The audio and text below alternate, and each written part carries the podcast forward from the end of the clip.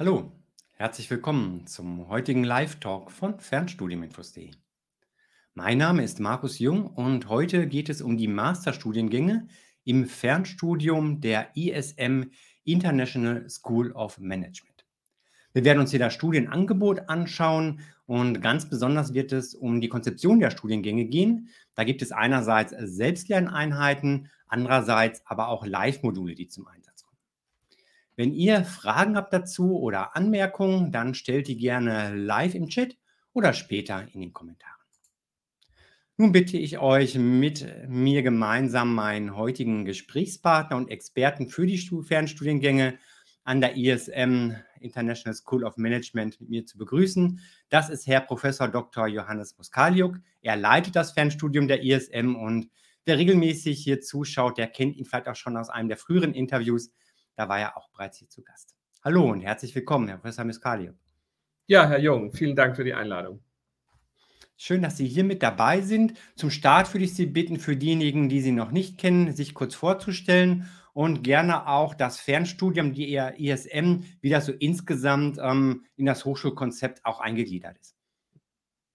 Ja, Johannes Moskaliuk, ich habe mal Diplompsychologie studiert, habe mich dann viele Jahre lang mit der Frage beschäftigt, wie Menschen lernen in ganz unterschiedlichen Kontexten, habe eine ganze Reihe von Forschungsprojekten dazu gemacht, habe andere Hochschulen, Organisationen dabei beraten, wie gute digitale Lehre aussieht. Und vieles von dem fließt jetzt in das ISM-Fernstudium ein. Wir sind schon seit 2019 in der Konzeption der Fernstudiengänge, sind dann 2021 mit den Bachelorstudiengängen gestartet, 2022 dann mit den Masterstudiengängen. Ähm, kam dann im Herbst 22 noch ein Schwung neuer Studiengänge dazu, sage ich gleich gern noch was dazu. Ähm, und jetzt haben wir ein rundes Portfolio an digitalen Studiengängen.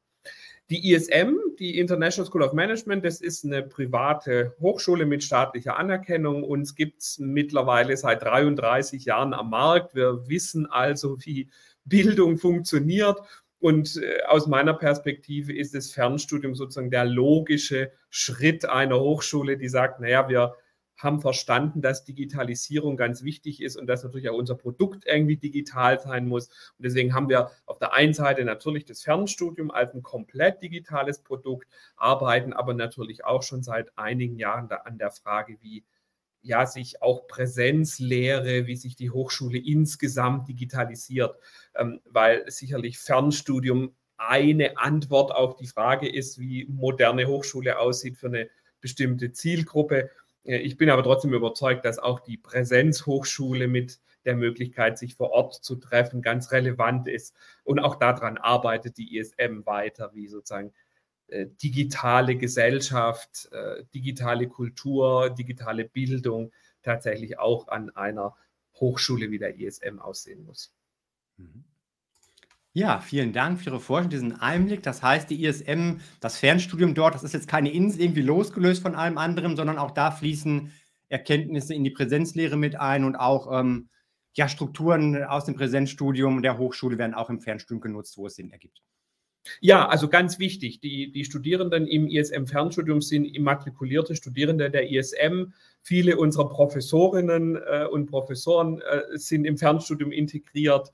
Ähm, das heißt also, das ist mitnichten eine Fernhochschule, sondern das ist ein Produkt unter vielen Produkten. Die ISM hat ja die ganze Bandbreite von Bachelor, Master, Dual, Berufsbegleiten, Promotion und so weiter. Und sozusagen Fernstudium ist ein, ähm, ein Studienprodukt, weil wir eben glauben, dass es auch eine besondere Zielgruppe ist, die wir damit ansprechen. Also eben Leute, die die ISM spannend finden, die vielleicht auch unsere Studiengänge, unser Konzept spannend finden, aber sagen, es kommt jetzt nicht für mich in Frage, an einem Standort der ISM zwei Jahre ein Masterstudium zu machen. Ähm, insofern also äh, aus einer strategischen Perspektive einfach auch eine Erweiterung der Zielgruppe, äh, die wir mit dem Fernstudium ähm, erreichen möchten. Ja. Ja, heute stehen die Masterstudiengänge im Mittelpunkt unseres Gesprächs. Welche Masterstudiengänge werden denn mittlerweile an der ISM im Fernstudium angeboten und welche sind auch neu dazugekommen? Wir sind ja gestartet mit äh, einer Reihe von spezifischen Studiengängen, also sowas wie äh, Bereich Wirtschaftspsychologie, Medienkommunikationspsychologie, der Bereich Nachhaltigkeit, ähm, der Bereich Digital Marketing und ähm, ein Studiengang im Bereich Data Analytics. Ähm, und jetzt neu dazugekommen im September letzten Jahres sind zwei Studiengänge. Das eine ist ein generalistischer Masterstudiengang, der heißt auch Master of Science Management und der richtet sich an Leute, die eben sagen, ich möchte auch in meinem Master eine relativ generalistische ähm, Ausbildung haben. Das heißt, das ist ein Studiengang mit äh, einer Reihe von Wahlmodulen, also Menschen, die sagen, ich möchte mal da, mal da äh, mir was dazu holen. Das heißt, äh, ein, ein Studiengang oder finde ich äh, der Studiengang mit der höchsten Flexibilität, was auch die inhaltliche Ausrichtung angeht.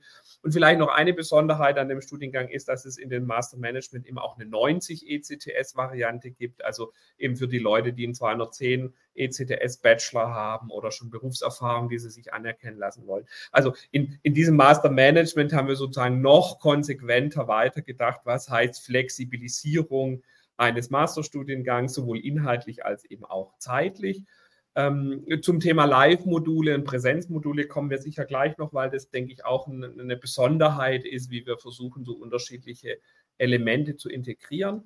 Der zweite Studiengang, der jetzt neu im September gestartet ist, ist ein Master of Laws, Taxation, also für Personen, die ähm, sich in der Steuerberatung sehen. Ähm, das finde ich insofern einen ganz spannenden Studiengang, weil wir den in Kooperation mit einem ähm, Experten in dem Bereich machen, die IFO-Akademie, also ein Ausbildungsinstitut für Steuerberater. Und da ist so ein bisschen die Besonderheit, dass man sich mit dem Studium ähm, zumindest teilweise auch auf die Steuerberaterprüfung vorbereiten kann, also sozusagen ein wissenschaftliches Studium an der ISM, auch mit Management, äh, wirtschaftswissenschaftlicher Fundierung mitkriegt, aber eben parallel sich im Bereich Steuern so weit qualifiziert, dass man dann sehr nah dran ist an der Steuerberaterprüfung, ähm, also noch einen Break machen muss, um nochmal Hardcore-Klausurvorbereitung machen muss, aber dann äh, im Prinzip Masterstudium und Steuerberatervorbereitung so fast aus einer Hand ähm, kriegt, was, denke ich, auch eine Besonderheit ähm, dieses Studiengangs ist. Ja, interessantes Studienangebot. Fast schon alleine noch mal tiefer zu einsteigen. Ähm, ich habe in der in den Shownotes zur Veranstaltung heute auch die Übersicht über alle Masterstudiengänge verlinkt für diejenigen, die sich da weiter informieren möchten, auch zu den Studiengängen, die schon vorher angeboten werden. Und wie ich so sehe, ähm, sind alle Studiengänge aus dem Bereich der Wirtschaftswissenschaften, International School of Management, aber halt nicht nur rein beschränkt auf Management, sondern schon, wie hier mit diesem Studiengang in Kooperation ähm, für die Steuerberaterprüfung, auch was ja anverwandte Bereiche dann sind. Das beschreibt es ganz gut. Also wir sind eine Business School und sind der Meinung, wer bei uns ein Masterstudium macht, der muss einfach wirtschaftswissenschaftlich gut ausgebildet sein. Also in allen unseren Masterstudiengängen ist Taxation ist eine kleine Ausnahme, da ist keine Statistik drin, aber sowas wie Methodenlehre, wissenschaftliches Arbeiten, Führung, Leadership, äh, Unternehmern, äh, Strategie, ähm, Innovation, also die ganzen Themen, die wichtig sind, sind in allen Studiengängen drin und dann eben immer so eine fachliche Perspektive, also eben auf äh, den Bereich ähm, Marketing oder den Bereich Nachhaltigkeit oder eben in dem Master Management die, die Chance, ganz unterschiedliche Bereiche ähm, einfach noch als Wahlmodule in den Studiengang reinzupacken. Mhm. Ja, nun wurde schon bei Ihrer Vorstellung ähm, ansatzweise deutlich, Sie sind Experte für digitale Lehre, langjährige Erfahrung darin, dazu auch ja, Ihr psychologisches Hintergrundwissen und ähm, konnten das ja sicherlich auch alles hier einbringen in die Konzeption der Masterstudiengänge, die ja mit Ihnen neu entstanden sind quasi. Ähm, was macht denn diese Masterstudiengänge da besonders? Was ist so Ihr Grundgedanke, was so das Konzept angeht, wie das zusammenspielt, um den Studierenden ein möglichst positives Studienerlebnis zu ermöglichen?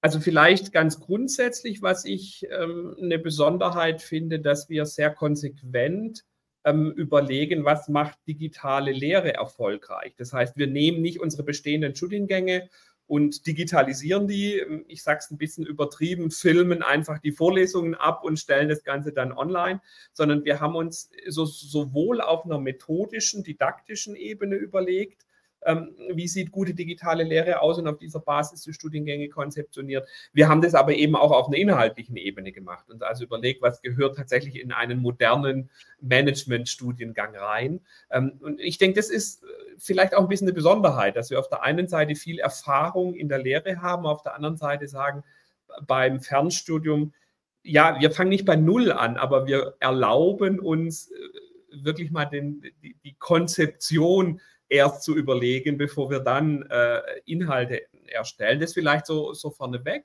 Und dann auf einer konzeptuellen Ebene finde ich eine Besonderheit, dass wir eben sehr stark versuchen, diese synchronen und asynchronen Elemente miteinander zu kombinieren. Ähm, und so ein bisschen versuchen, das, das Beste aus beiden Welten. Ne? Also synchron ist, wir treffen uns gemeinsam in einem virtuellen Klassenzimmer, wir können uns austauschen, wir können Erfahrungen teilen, wir können diskutieren, aber müssen halt alle zur gleichen Zeit online sein. Also Flexibilität geht runter. Ähm, und auf der anderen Seite eben Selbstlernmodule, wo ich total flexibel in meinem eigenen Tempo, in meiner eigenen Geschwindigkeit die Dinge vertiefen kann, aber natürlich nicht so den direkten Austausch mit anderen habe. Und ich denke, das ist uns ganz gut gelungen, dass wir sehr ähm, konsequent versuchen, ähm, beides möglich zu machen und auch immer zu überlegen, bei welchem Modul macht jetzt Synchronizität Sinn und bei welchem Modul brauche ich das nicht. Mein Beispiel ist immer das Leadership-Modul. Äh, wir haben in allen Studiengängen ein Modul zum Thema Führung, wo es sehr stark auch um die Frage geht, wie bin ich selber als Führungsperson, was ist mir eigentlich wichtig beim Führen, welche Strategien setze ich ein ähm, und auch vielleicht, welche aktuellen Herausforderungen habe ich gerade. Äh, viele unserer Studierenden haben selber schon Führungserfahrung. Und da ist natürlich das synchrone Austauschen ganz wertvoll. Das kann ich möglicherweise in einem Selbstlernkurs nicht machen. Dagegen Statistik bin ich vielleicht froh, wenn ich äh, für mich alleine das Video so lange angucken kann, bis ich es verstanden habe und mich nicht blamieren muss, wenn ich eine Frage habe.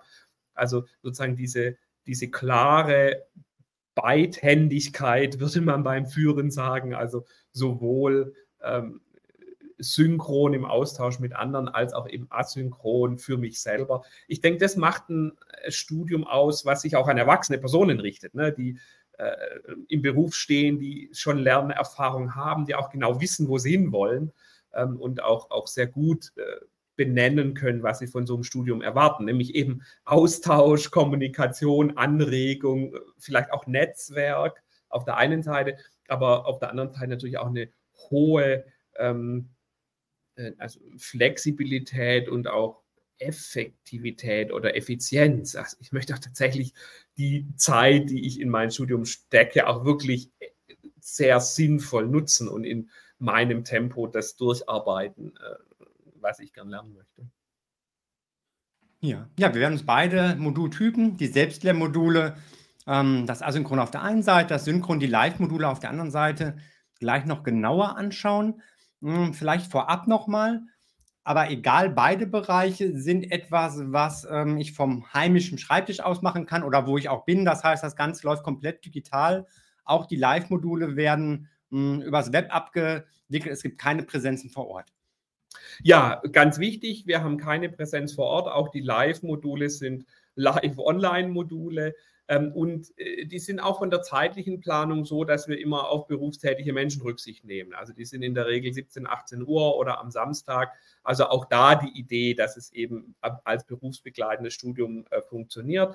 Wir haben eine Ausnahme. Wir haben in unserem Master Management eine Summer School oder eine Winter School integriert, weil das auch ein Bedürfnis unserer Studierenden ist, die sagen, naja, zumindest einmal im Leben möchte ich gerne äh, mich mit den Kommilitonen meines Studiengangs live treffen. Das heißt, es gibt ähm, eben das Wahlmodul, sich auch mal ähm, drei, vier Tage vor Ort äh, zu einer Summer School zu treffen. Aber das ist eben bewusst ein, ein, ein optionales Modul, ähm, weil äh, manche das wollen, aber bei manchen geht es nicht. Oder wir haben ja auch eine ganze Reihe von internationalen Studierenden, die sich natürlich überlegen, lohnt sich das, dass die jetzt für drei Tage hier irgendwie nach, nach Deutschland kommen. Also ähm, ja, wie Sie gerade sagten, auf jeden Fall äh, komplett online machbar. Und äh, nur als Randbemerkung gilt auch für alle Prüfungen. Also auch für die Prüfungen äh, muss man jetzt nicht irgendwie an ein Prüfungszentrum fahren ähm, oder sich irgendwelche Prüfungstermine vorab vereinbaren. Das heißt, auch da haben wir räumlich und zeitlich äh, eine sehr hohe Flexibilität. Mhm. Ja, interessant. Also es ist komplett online möglich, aber für diejenigen, wahlweise, die sagen, ähm, ich möchte doch mal meine Kommilitonen treffen und gerade vielleicht auch so das Informelle, dieses Netzwerk nochmal zu vertauschen, äh, zu intensivieren, hm, da besteht die Möglichkeit und ich bekomme oft auch mit, dass es auch sehr hilft, sich einmal gesehen zu haben und das Ganze dann hinterher über die Distanz dann auch vorzutragen, als wenn es immer in Anführungsstrichen nur digital dann ist. Mhm. Ja, kommen wir auf die beiden Modultypen intensiver zu sprechen. Ich würde gerne beginnen mit den Selbstlernmodulen. Ähm, was heißt das Selbstlernmodul? Ein wenig, haben, ein wenig haben Sie es ja schon angerissen und bedeutet Selbstlernen dann tatsächlich, ich bin völlig auf mich selbst gestellt im Sinne von, ich muss dann allein lernen oder gibt es auch da eine Betreuung, eine Unterstützung, wenn ich, Sie hatten vorhin der Statistik erwähnt, da mhm. irgendwo ähm, überhaupt nicht mehr weiterkomme und hänge? Also zwei Sachen finde ich da wichtig. Das eine ähm, ist diese Lernpfad-Idee, also dass wir eben äh, Selbstlernmodul jetzt nicht heißt, ich kriege da einen Berg von Material und muss mich da irgendwie durcharbeiten, sondern wir haben sozusagen eine sehr klare Strukturierung, auch in unseren Masterstudiengängen. Ähm, nach Einheiten, nach der Unterscheidung eine einführende Video-Lecture, die dauert immer so 45 Minuten und dann kommt eben ähm, Übungsmaterial, ähm, ein Lehrbuch, ein, ein, ein Original Kapitel und so weiter. Können wir uns gleich mal in der Lernplattform anschauen. Also eine hohe Strukturierung ähm, scheint mir ein sehr wichtiger Aspekt zu sein. Und dann haben wir ähm, ja auch im, äh, im Fernstudium den Anspruch, dass wir unsere Studierenden betreuen und begleiten. Das heißt, unsere Study Coaches, die erreichbar sind, wenn man Fragen zum Studium hat, unsere Tutorinnen und Tutoren, die in den Foren Fragen beantworten, die auch Feedback geben zu den Übungsaufgaben die auch mal in Sprechstunden erreichbar sind. Also da äh, tatsächlich der Anspruch, dass wir eben auch ähm, in, den, in den Selbstlernmodulen als Hochschule erreichbar sind.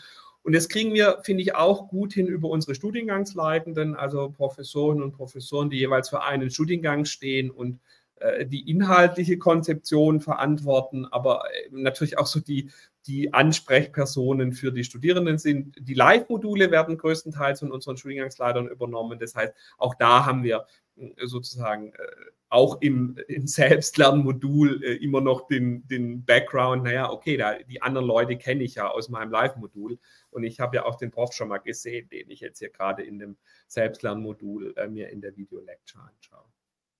Mhm. Das finde ich auch nochmal wichtig. Das heißt, die ProfessorInnen sind auch direkt als Ansprechpartner ähm, dort zur Verfügung, können erreicht werden, wenn es Fragen gibt. Das ist nicht zwischengeschaltet über ähm, Tutoren zum Beispiel.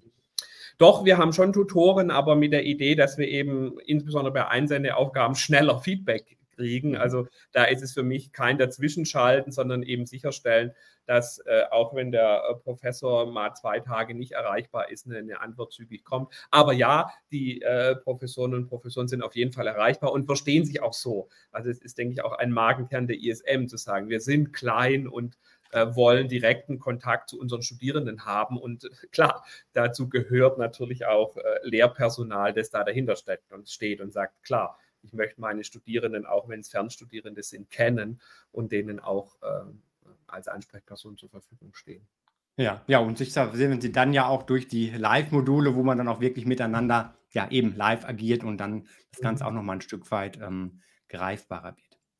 Ja, möchten Sie, dass wir zunächst ähm, von der Konzeption her auf die Live-Module weiter, bei den beiden Live-Modulen weitermachen oder möchten Sie uns zu den ähm, Selbstlernmodulen schon was zeigen im Screenshot. Wir können gerne uns die Selbstlernmodule schon mal in der Plattform angucken. Ich glaube, dann hat man auch so ein bisschen ein, ein Bild davon, ähm, ähm, wie das aussieht. Ähm, ja, gerne. Die, ähm, ich habe jetzt einfach mal einen, einen Test-Account hier mitgebracht, wie, wie unsere Live-Module, äh, äh, sorry, wie unsere Selbstlernmodule aussehen. Das ist jetzt das Modul Ethics und Law, also ein Pflichtmodul in allen unseren Studiengängen, wo es eben einmal natürlich um rechtliche Grundlagen geht, die man auch als Masterstudent äh, können sollte, aber eben auch um solche äh, CSR, ethische Fragen und so weiter. Und man sieht, ich habe, wir haben so eine Struktur, ähm, wo wir das Modul immer in einzelne Einheiten unterteilen und ich, ich klicke mal hier die erste Einheit auf. Ähm, haben immer eine Zusammenfassung, Lernziele, ähm, also was ist das Ziel, äh, was muss, soll ich am Ende des Moduls äh, der, der Einheit dann können. Dann gibt es hier immer diese Video-Lecture ähm, und äh, ich spiele jetzt nicht ab, aber man sieht, denke ich, relativ schnell, ähm, dass das äh, keine äh, dreieinhalb Stunden Vorlesungsaufzeichnung sind, sondern dass ich eben hier eine relativ kompakte äh, Video-Lecture habe, die hier unten dann auch gegliedert ist mit einzelnen ähm, Elementen. Das heißt, äh, unsere Erfahrung ist, dass die Studierenden die auch gar nicht am Stück durchgucken, sondern äh, sich zwei Einheiten der Video-Lecture anschauen, dann nochmal kurz reflektieren, sich ein paar Notizen machen und dann ähm, weitergehen. Ich habe also in jeder Einheit so eine Video-Lecture und dann wird eben ergänzt, das ist das, was ich gerade mit ähm, Zusatzmaterial meinte, ähm, klar, man kriegt immer die Slides, äh, viele drucken sich die aus und machen Notizen dazu. Und dann gibt es eben unsere Leseliste, also wir sagen, guck dir bitte dieses Buchkapitel an oder hier ist ein, ein wichtiger Text, äh, der für dich wichtig ist. Und es gibt eben zu jeder Einheit dann auch Übungsaufgaben, also einmal solche Selbstlernüberprüfungen, die gar nicht so oft machen, wie ich will, bis ich äh, alle Fragen richtig habe, aber dann eben auch solche Aufgaben, die ich sozusagen bearbeite, dann einreiche und Feedback kriege. Und mir ist es wichtig, Masterstudium heißt ja auch so ein bisschen den Horizont weitern, erweitern. Das heißt, wir haben in jedem in jeder Einheit auch so diese weiterführenden Inhalte. Also jemand, der sagt, spannendes Thema, will ich vertiefen, was wäre denn jetzt noch ein Werk, ähm, äh, mit dem ich weitergehe. Naja, und was man hier sieht, wir haben äh, hier tatsächlich auch immer eine enge Verbindung mit unserer Bibliothek. Ähm, das heißt, also wir stellen, wo immer das möglich ist, ähm, die äh, digitalen, äh, die Lehrbücher auch in digitaler Form zur Verfügung. Das heißt, ich komme sozusagen dann aus der Lernplattform direkt in die Bibliothek, kann mir da die Inhalte runterladen ähm, und äh, damit weiterlernen. Und das, was ich gerade gesagt habe, Lernpfad schlägt sich auch nieder hier am Rand. Ähm, ich weiß nicht, wer das so schnell gesehen hat. Ich kann ja immer abhaken, was ich schon erledigt habe und sehe hier immer so ein bisschen meinen Lernfortschritt.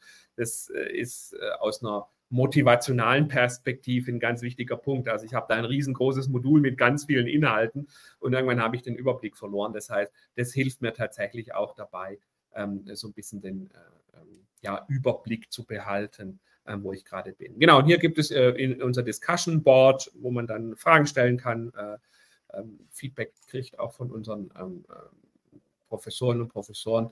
Ja, und so ein paar Gimmicks hier, sowas wie der Glossar, der dann noch eingebunden ist oder das, was es natürlich auch in jedem Modul gibt, nochmal so einen Überblick. Also zusammengefasst äh, nochmal diese beiden Aspekte. Lernpfad, der mich sehr gut durch die Inhalte durchführt, die ich da bearbeite und eben auch bei den Selbstlernmodulen ähm, Aktivität. Also ich lese nicht nur was, sondern ähm, ich mache Übungsaufgaben, ich wende Cases an, ich stelle Fragen an meine Kommilitonen und Kommilitonen, weil auch das wissen wir aus der Lernpsychologie, dass auch bei Erwachsenen, insbesondere solchen, die schon viel Berufserfahrung haben, das nachher der Lernerfolg ist, dass ich eben auch Inhalte, die ich lerne, dann auf mein eigenes berufliches äh, Umfeld irgendwie anwende. Mhm. Ja, vielen Dank für den Einblick. Das heißt, das komplette Studium, die verschiedenen Bereiche, auch wenn ich mir Videos anschaue, das läuft alles über diese Plattform, ohne dass ich die verlassen muss. Außer natürlich dann, wenn ich jetzt ähm, zusätzliche Literatur mit da hinzuziehe, wo ich dann, dann entweder zu Springer wechsle oder halt ähm, ja, vielleicht auch sogar gedruckte Bücher zum Teil dann noch nutze dabei. Genau richtig. Also das ist so ein bisschen die, die, die, die Idee, dass wir damit so was wie so ein Hub haben, auf dem alles passiert, was mit Lernen zu tun hat. Also man sieht es hier auch dann oben, unsere Bibliotheksangebote sind hier verlinkt. Ähm, wir haben auch äh, ähm, dann die ähm, also so, so, Inhalte unseres Career Centers oder was International Office anbietet. Also sozusagen die Serviceleistungen sind da. Und wir haben hier einen Link zum E-Campus, da gehe ich jetzt nicht drauf. Da findet dann die Verwaltung statt, also Immatrikulationsbescheinigung, Noten. Ähm, äh, Transcript of Records, was auch immer. Ne? Also die formalen Dinge passieren nicht auf der Lernplattform, aber ähm, alles, was mit Lernen zu tun hat. Und ähm, auch unsere Prüfungen finden auf der Lernplattform statt. Also ich melde mich im E-Campus zur Prüfung an und gehe dann wieder zurück auf meinen ähm, äh, auf mein, äh, meine Lernplattform, gehe dann in das Dashboard. Ich bin jetzt nicht freigeschaltet für eine Klausur und sehe dann die Klausuren oder ähm, Hausarbeiten oder E-Portfolios, andere Prüfungsformate dann auch direkt in der Lernplattform. Mhm. Hat jetzt nicht direkt mit der Lernplattform zu tun, weil es eine Frage, die mich häufig erreicht, wo Sie gerade erwähnt haben, dass direkt über die Plattform auch die ähm, Bibliothek erreicht werden kann, die digitale Bibliothek. Können Sie da einen Überblick geben, welche Lizenzen da ähm, vorhanden sind, auf was für Literatur die Studierenden zugreifen können? Ja, das kann ich machen. Ähm, das ist tatsächlich sehr dynamisch, weil wir eben auch das Konzept haben, dass wir gucken, ähm, was für Inhalte sind denn gerade wichtig? Ähm, also wir haben äh, Kooperationen, hier sieht man ja ein paar ähm, ähm, ähm Angebote. Ähm, wir haben klar Springer, Nature, äh, Springer Professional. Was Studierende toll finden, ist unser Statista-Zugang, also tatsächlich der, der, der ähm, Premium-Zugang, wo man dann auch an die Details rankommt und sich mal an Dossiers und sowas anguckt. Ähm, äh, dann wird es ein bisschen fachspezifisch. Also Wieso kennen viele, das ist äh, eine Datenbank, wo sehr, sehr viel wirtschaftswissenschaftliche Praxisliteratur zur Verfügung steht. Ähm, und dann kommen wir hier so ein bisschen an die ähm, rechtlichen Themen ran. Also Juris werden viele kennen. Ähm, einige kennen sicherlich äh, DFG und Nationallizenzen, das werden viele ähm, Hochschulen mittlerweile anbieten. Ähm, ja, und dann haben wir eben für unsere ähm, Taxation of Law Studierende noch sowas wie den NWB-Verlag oder CH Beck. Also das sind jetzt Dinge, die sind sozusagen immer ähm, ähm, fachspezifisch. Also was mir sehr wichtig ist, dass es nicht möglich ist, sämtliche digitale Literatur dieser Welt äh, zu beschaffen, wenn man eine kleine Hochschule ist, aber tatsächlich der Versuch, dass wir äh, wirklich digital sind. Ne? Also äh, auch bei der Auswahl von äh, Leseempfehlungen weiterführender Literatur, äh, wo immer möglich äh, darauf achten, dass die Literatur tatsächlich auch direkt zu Hause beschaffbar ist und ich dann eben doch nicht noch in die Bibliothek gehen muss. Ich muss immer eine kleine Einschränkung machen. Wir können insbesondere bei Abschlussarbeiten nie alle Literatur anbieten. Das heißt, da ähm, denke ich immer, es gehört dazu, dass man auch mal an einer großen äh, Landes- oder Staatsbibliothek äh, sich äh, umschaut. Aber zumindest das, was man für das Studium braucht, ähm, da ist unsere Policy, dass wir die ähm, zur Verfügung stellen wollen, die Literatur. Mhm. Sie haben gerade nochmal betont, dass es ein digitales Studium ist, entsprechend auch ähm, ja, der Zugang hier digital erfolgt. Das bedeutet auch, dass die Materialien ausschließlich digital zur Verfügung gestellt werden oder gibt es noch irgendwelche gedruckten Studienhefte für die Studierenden? Gibt es tatsächlich im Master nicht. Ähm, Im Bachelor haben wir das. Also da kann man sich die Studienhefte digital holen oder sich auch gedruckt zuschicken lassen. Ähm, das hat zwei Gründe. Der eine Grund ist, dass wir im Master bei den schriftlichen Lernmaterialien sehr stark auf vorhandene Literatur zugreifen, weil wir sagen, es macht keinen Sinn in einem Masterstudium ein äh, Textbook Einführung in die BWL zu schreiben. Da gibt es endlos viel Sachen verfügbar und da ist auch unser Anspruch, wer ein Masterstudium macht, soll sich auch mit der Literatur des Fachs auseinandersetzen und eben nicht ähm, nur aufbereitete Texte. Was wir in äh, den Studiengängen allerdings haben, ich nenne es so Handouts, also so die wichtigen Sachen mal auf 10, 20, 30 Seiten zusammengefasst. Das gibt es auch in den Masterstudiengängen, aber tatsächlich digital, ähm, äh, nicht in gedruckter Form. Klammer auf, wir sehen allerdings auch in den Bachelorstudiengängen, dass immer weniger Leute wirklich gedrucktes Material wollen. Also äh, da merken wir schon, dass der, der, der äh, des Bedürfnisses in der Hand zu haben schon irgendwie da ist, aber spätestens wenn man dann mitarbeitet und sich Notizen macht und das Ganze durchsuchbar sein soll und das Inhaltsverzeichnis auch verlinkt ist, dann merken viele spätestens im zweiten Semester, dass digital doch irgendwie einen gewissen Vorteil hat über, gegenüber einem gedruckten Buch hat. Ja. ja, ich denke, gerade wenn das ganze Konzept auch so digital ausgerichtet ist, mit diesen Lernpfaden, wo man was abhaken kann und ansonsten dann doch auch ein bisschen immer noch doppelt dann da arbeiten müsste. Jetzt das Modul, was Sie gerade als Beispiel vorgestellt haben, das war englischsprachig. Ähm, wie sieht das insgesamt aus mit den Studiengängen? Ähm, vom Anteil her deutschsprachig, englischsprachig, je nach Studiengang ganz allgemein? Mhm. Also die Grundidee der ISM ist, dass wir bei den Masterstudiengängen hm, sehr, sehr viele englischsprachige Anteile haben. Deswegen ist Englisch auch eine Zulassungsvoraussetzung auf Niveau B2. Ähm, viele unserer Studiengänge sind komplett englischsprachig. Ähm, der Studiengang Master of Laws Taxation ist deutschsprachig, macht Sinn, weil äh, es ist deutsches Steuerrecht.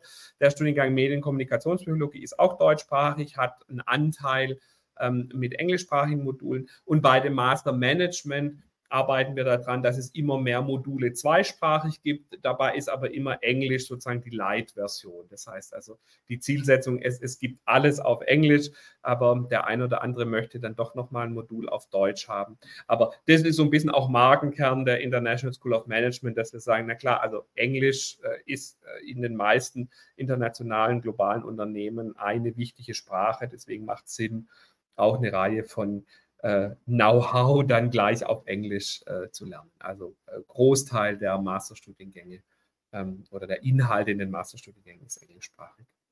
Ja. Sind dann in diesen Studiengängen, die primär oder ausschließlich englischsprachig sind, auch internationale Studierende mit dabei? Mhm.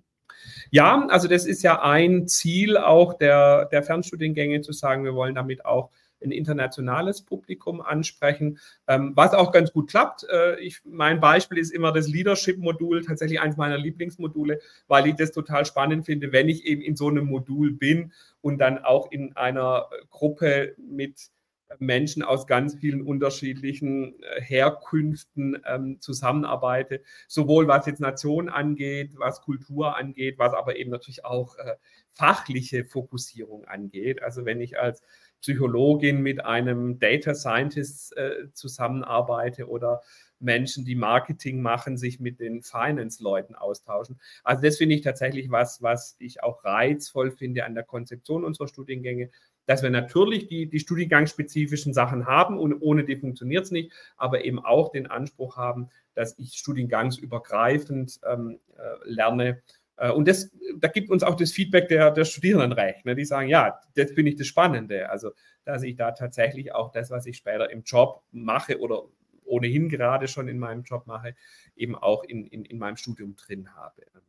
Also Austausch äh, mit anderen, die, die ganz andere Lebenswirklichkeiten, Hintergründe, fachliche ähm, Ausbildungen, Aufgaben, Branchen ähm, und so weiter haben. Ja, stelle ich mir spannend vor, auch diesen studiengangsübergreifenden Austausch und das ja dann wahrscheinlich auch besonders in den Live-Modulen, um ähm, zu denen dann auch jetzt den Übergang zu finden. Mhm. Ähm, da, was ist ein Live-Modul? Wie läuft das ab? Und vielleicht auch so ein bisschen die Frage, wie denn Live-Module in ein flexibles Fernstudienkonzept passen. Sie haben es vorhin schon erwähnt, ähm, sie versuchen das in die Abendstunden oder ans Wochenende zu legen, aber man hat ja doch halt durch diese synchronen Veranstaltungen ein Stück weit feste Termine, die mit eingeplant werden müssen.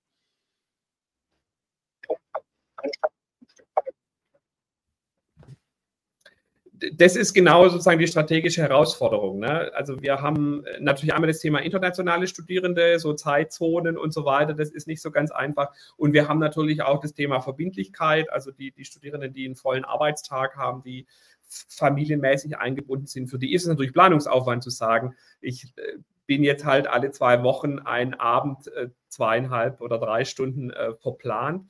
Ähm, also ja, das ist eine Herausforderung. Wir lösen das über mehrere Optionen. Die eine Option oder mehrere Strategien. Die eine ist einfach eine sehr langfristige Planung. Wir machen immer am Anfang des Semesters die Planung für das ganze Semester. Das heißt, wenn ich mich zu einem Live-Modul anmelde, weiß ich, wann sind die Termine, wie ist da die Zeitschiene, wann muss ich mir da äh, Freiraum halten. Ähm, dann bieten wir bei allen Live-Modulen immer Aufzeichnungen an. Ähm, die sind nicht dauerhaft verfügbar, weil wir wollen ja da kein kein Videoarchiv, aber wir wollen den Menschen, die da mal an einem Termin nicht dabei sein können, die Möglichkeit geben, das nachzuarbeiten.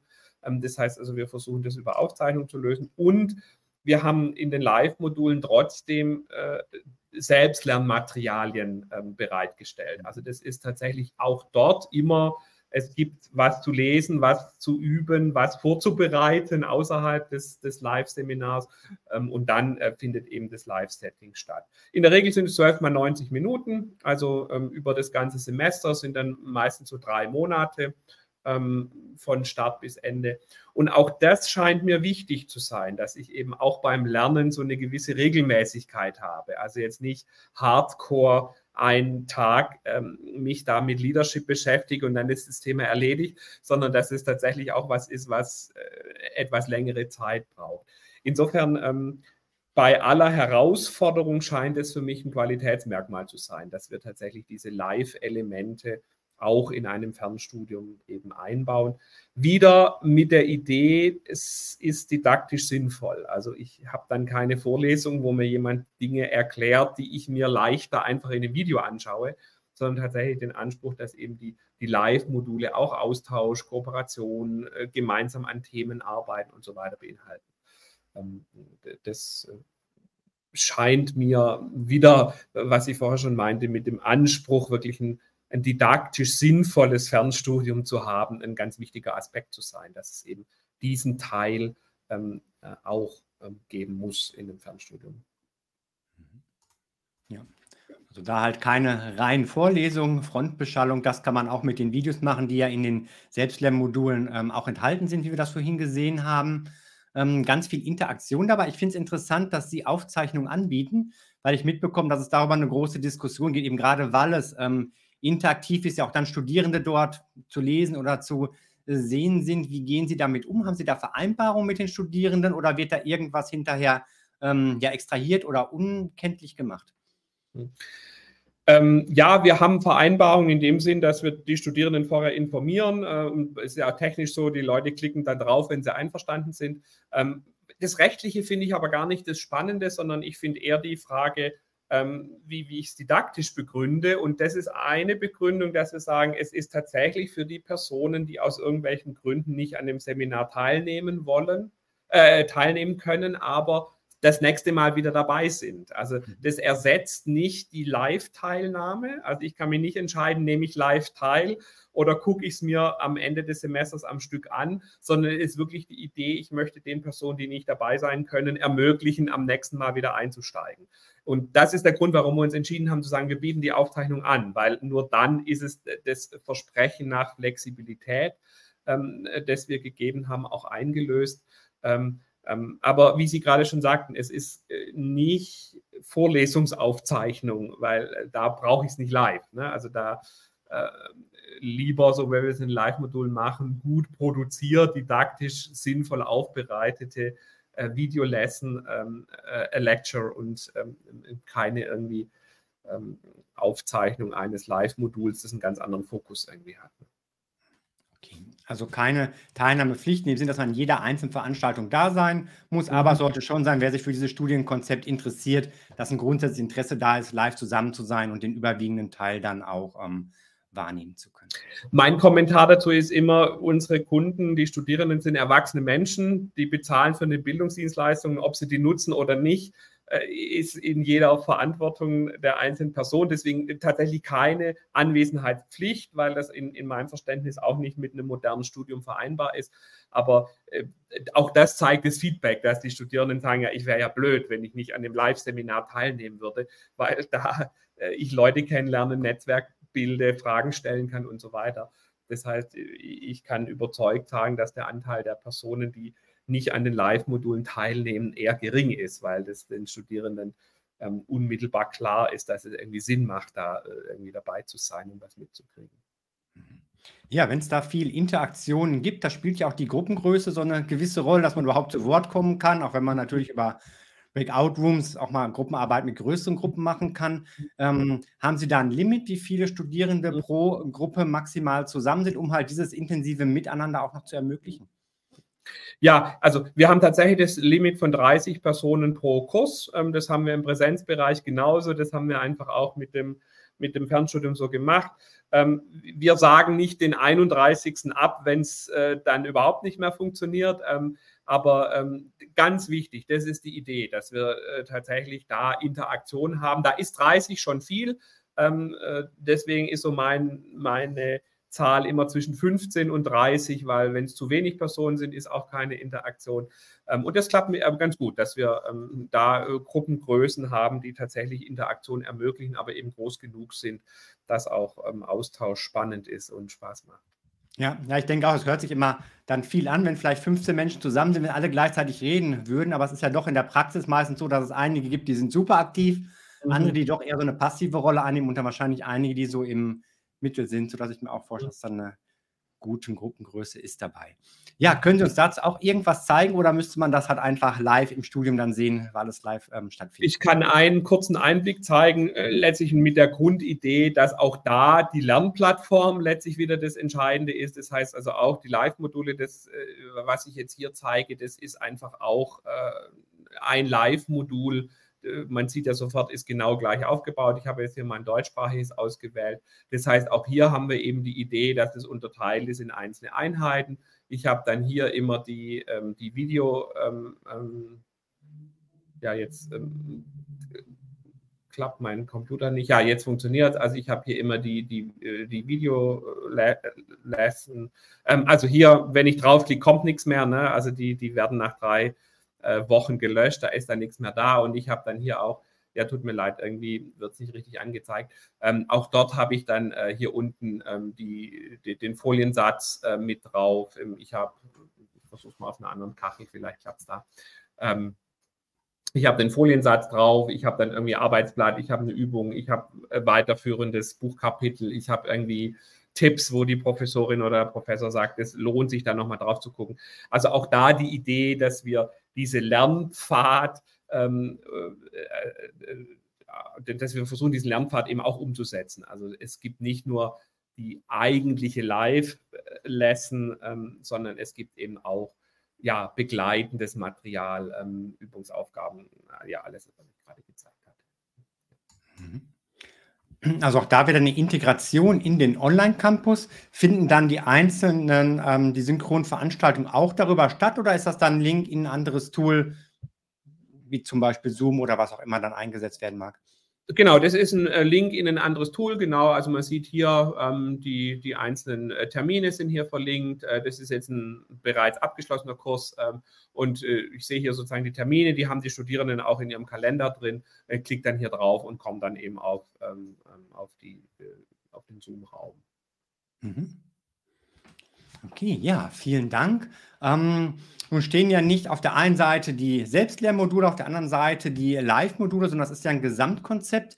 Wie ist da so der Mix aus den beiden Modultypen und ähm, auch so vom Ablauf her? Hat man also teilweise dann nur Live-Module, teilweise Selbstlerneinheiten oder ist das miteinander gemischt und auch verzahnt ein Stück weit? Mhm. Ähm, wenn das jetzt klappt, dann zeige ich mal eben unsere Webseite, weil das, glaube ich, am einfachsten dort zu sehen ja, ist, wenn gerne. wir uns mal so ein Curriculum anschauen.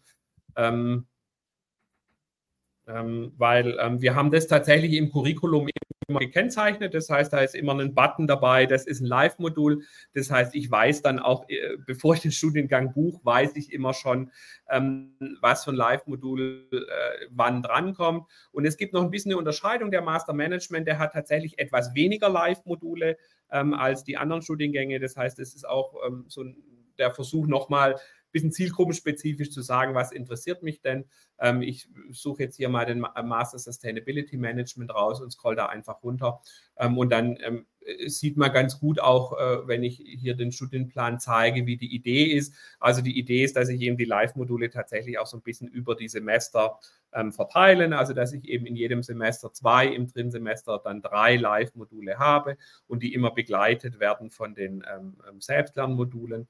Ähm, und ich beschreibe die, die Live-Module immer so ein bisschen als die ähm, Punkte, die mein Studium steuern, so die Ziel- oder Meilensteine. Das heißt, wir sagen immer, plan mal als erstes deine Live-Module und dann plan außenrum deine Selbstlernmodule, weil die Live-Module sind einfach durch die Semesterstruktur, durch gewisse Termine einfach vorgegeben. Das heißt, die plane ich mir ein und dann gucke ich, äh, fange ich jetzt schon mal mit dem Selbstlernmodul an oder mache ich erst das Live-Modul fertig und mache dann das Selbstlernmodul oder mache ich ein Live-Modul und ein Selbstlernmodul gleichzeitig.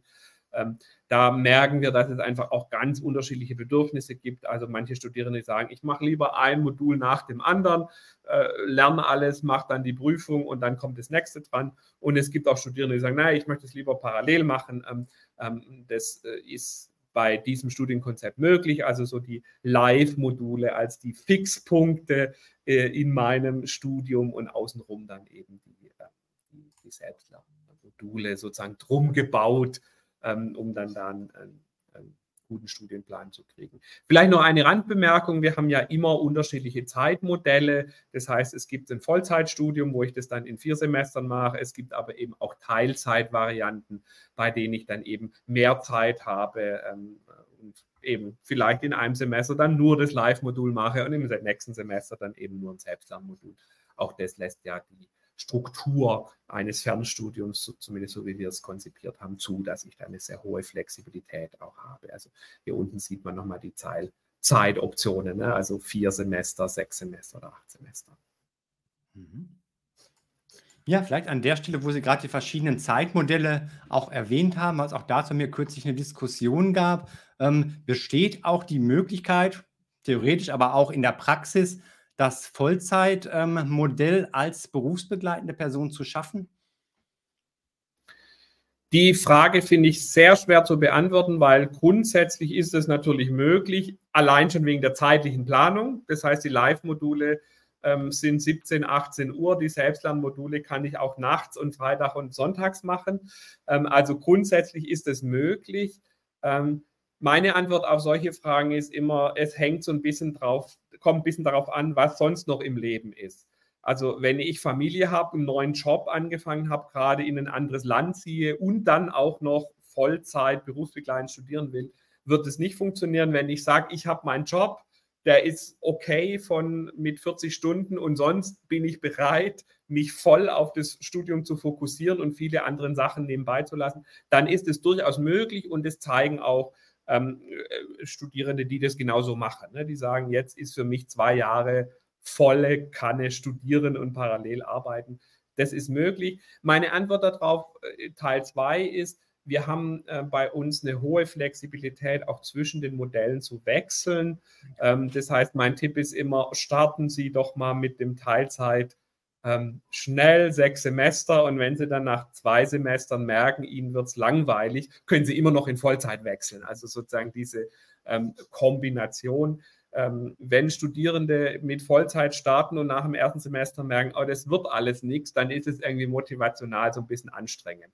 Deswegen mein Tipp, lieber mit der mittleren Variante äh, starten und äh, Gas geben kann man immer noch, aber wäre auch umgekehrt möglich. Also ich kann natürlich auch mit der Vollzeitvariante äh, starten und dann nach einem Semester ähm, mir einfach den Wechsel ins Teilzeitmodell gönnen. Also auch die Option ist da. Und vielleicht noch, das ist aber der letzte Satz dazu, wir haben auch immer die Verlängerungsoption, die ist auch kostenfrei. Das heißt, man hat immer die Möglichkeit, hinten dran nochmal zwei Semester ohne weitere Studiengebühren fertig zu studieren. Auch das nimmt für viele den Druck raus, dass sie sagen, ich kann Vollzeit studieren. Wenn es ein Semester länger dauert, ist immer noch okay. Also ähm, äh, dann habe ich äh, zwar nicht die Regelstudienzeit, aber habe doch in fünf Semestern ähm, mein Studium fertig gekriegt. Mhm. Ja, das ist auch nochmal ganz wichtig, weil es kommt ja doch auch immer wieder mal vor, dass so während des Studiums sich im Leben irgendwas ändert, vielleicht doch die Traumimmobilie gefunden, die saniert werden muss, was ich schon mitbekommen habe, Nachwuchs kommt oder mhm. der neue Job, wo man richtig Gas geben muss. Also auch da Möglichkeiten, dann das Ganze ein ja, bisschen. Auf jeden Fall, ja. Ja, wir haben die Selbstlern- und Live-Module gesehen, was so die Wissensvermittlung angeht, auch schon das äh, Miteinander. Ähm, das eine ist der Bereich, das andere ist aber auch irgendwo den Nachweis zu erbringen, was denn so ähm, ja, an Wissen, an Kenntnissen, auch an Kompetenzen erworben ist. Welche Prüfungsformen gibt es da? Mhm. Sie haben vorhin schon mal am Rande erwähnt, auch das läuft ähm, digital ab alles. Und ähm, sind diese Prüfungsformen auch gebunden fest an die Modultypen? Also gibt es welche, die nur mit, bei den Selbstlernmodulen stattfinden, welche, die nur bei den Live-Modulen stattfinden oder vielleicht sogar Prüfungsformen, die live stattfinden miteinander?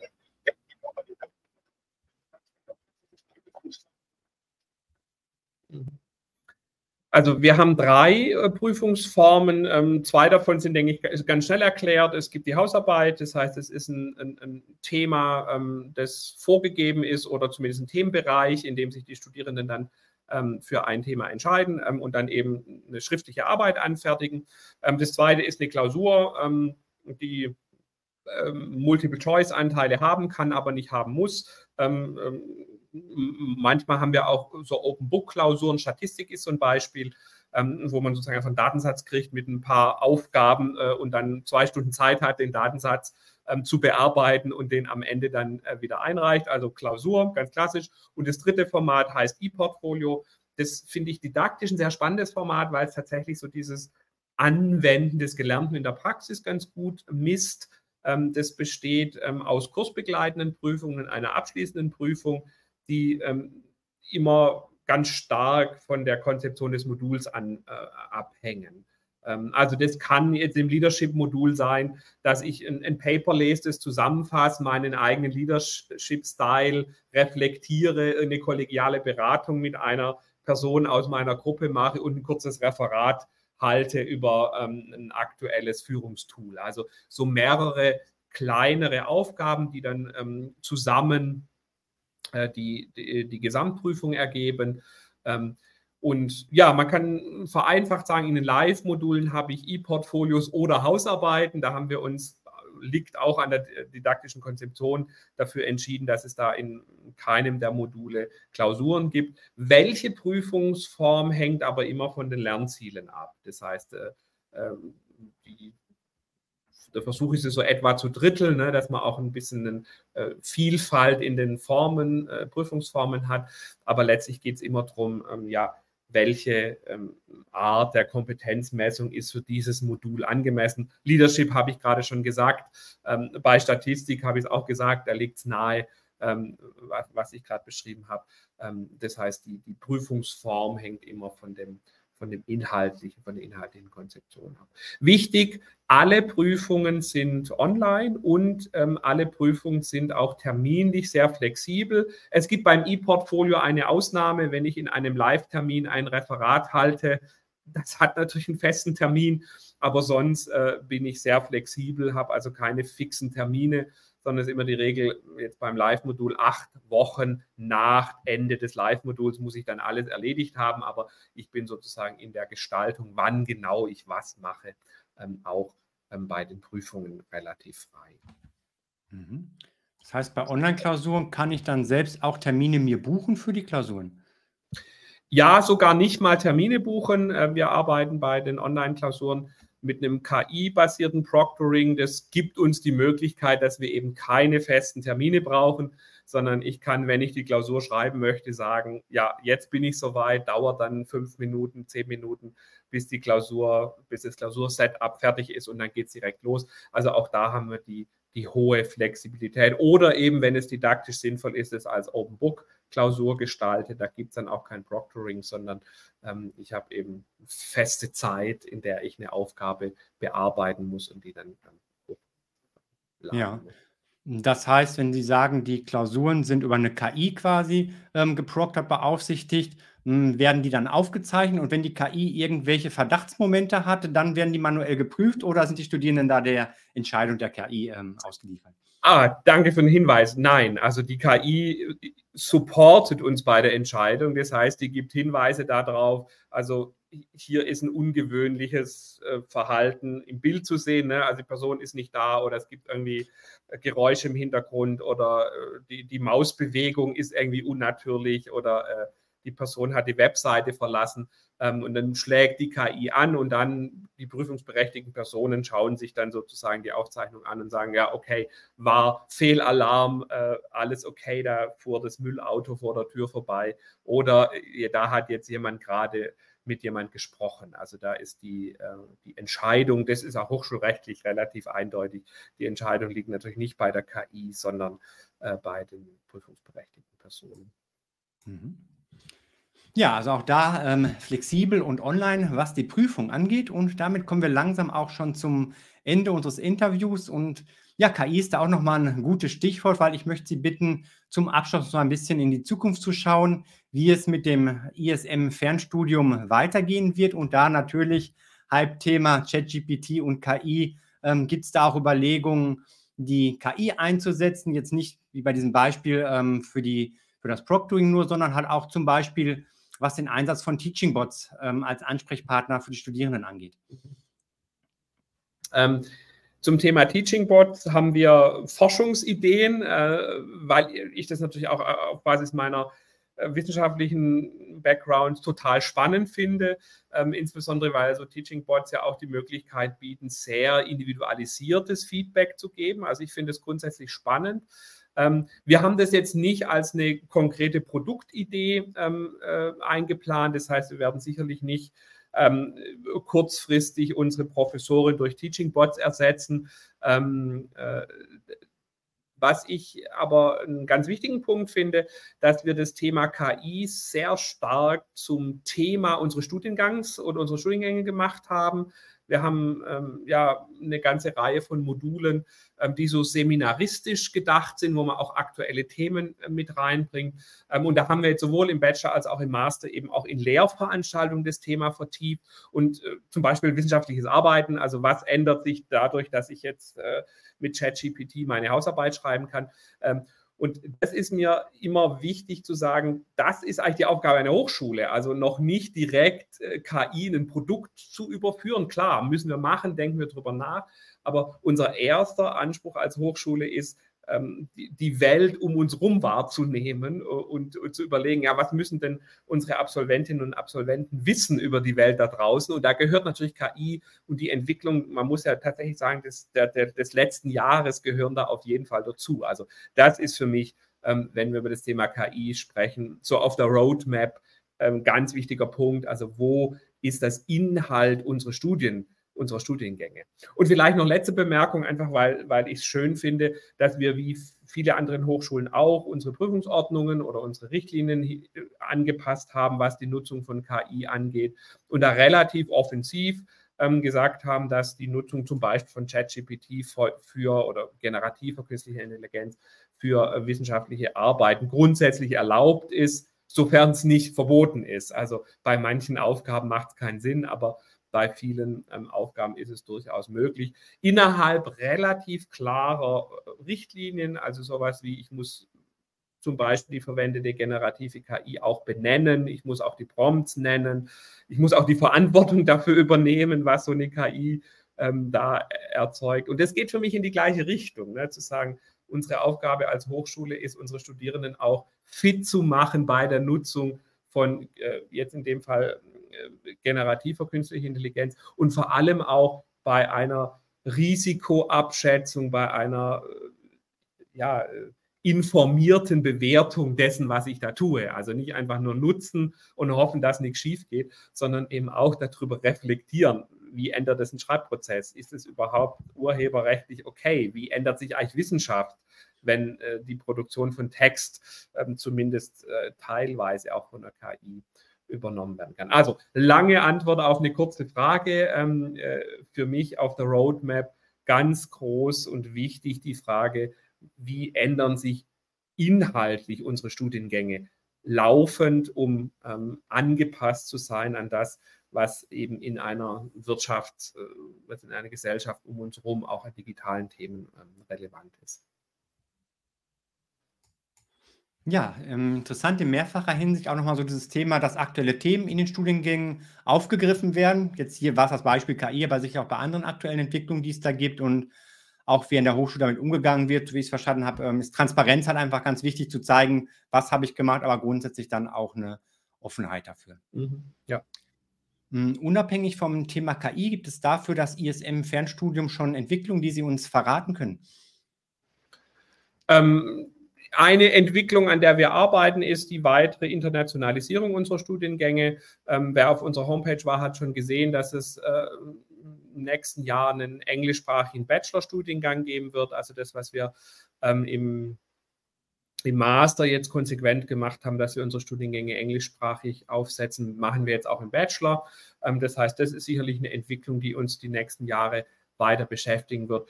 Ja, und eine zweite Entwicklung ist, dass wir ab und zu weiter an der Idee neuer Studiengänge arbeiten. Ein neuer Studiengang, der jetzt nächstes Jahr kommen wird, ist ein Studiengang im Bereich Healthcare Management.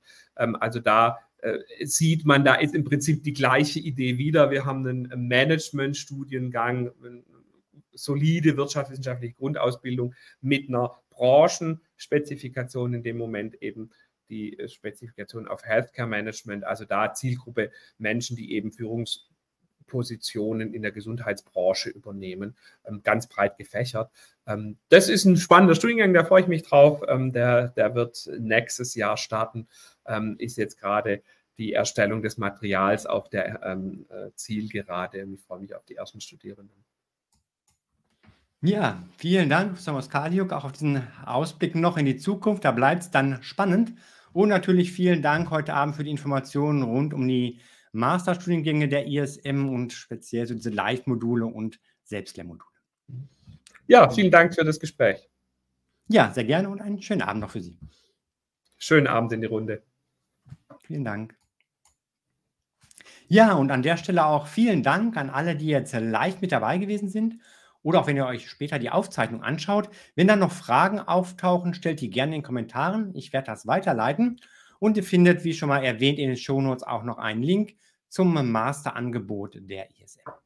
Meine Bitte noch zum Abschluss, wenn die Informationen hilfreich waren für euch, wenn ihr mehr in der Art möchtet, dann bitte jetzt noch einen Daumen hoch für das Video. Abonniert kostenlos den Kanal, aktiviert die Glocke, Dann werdet ihr benachrichtigt, wenn es weitere Videos, Live-Talks gibt zur ISM International School of Management und natürlich auch ganz allgemein zum Thema Fernstudium.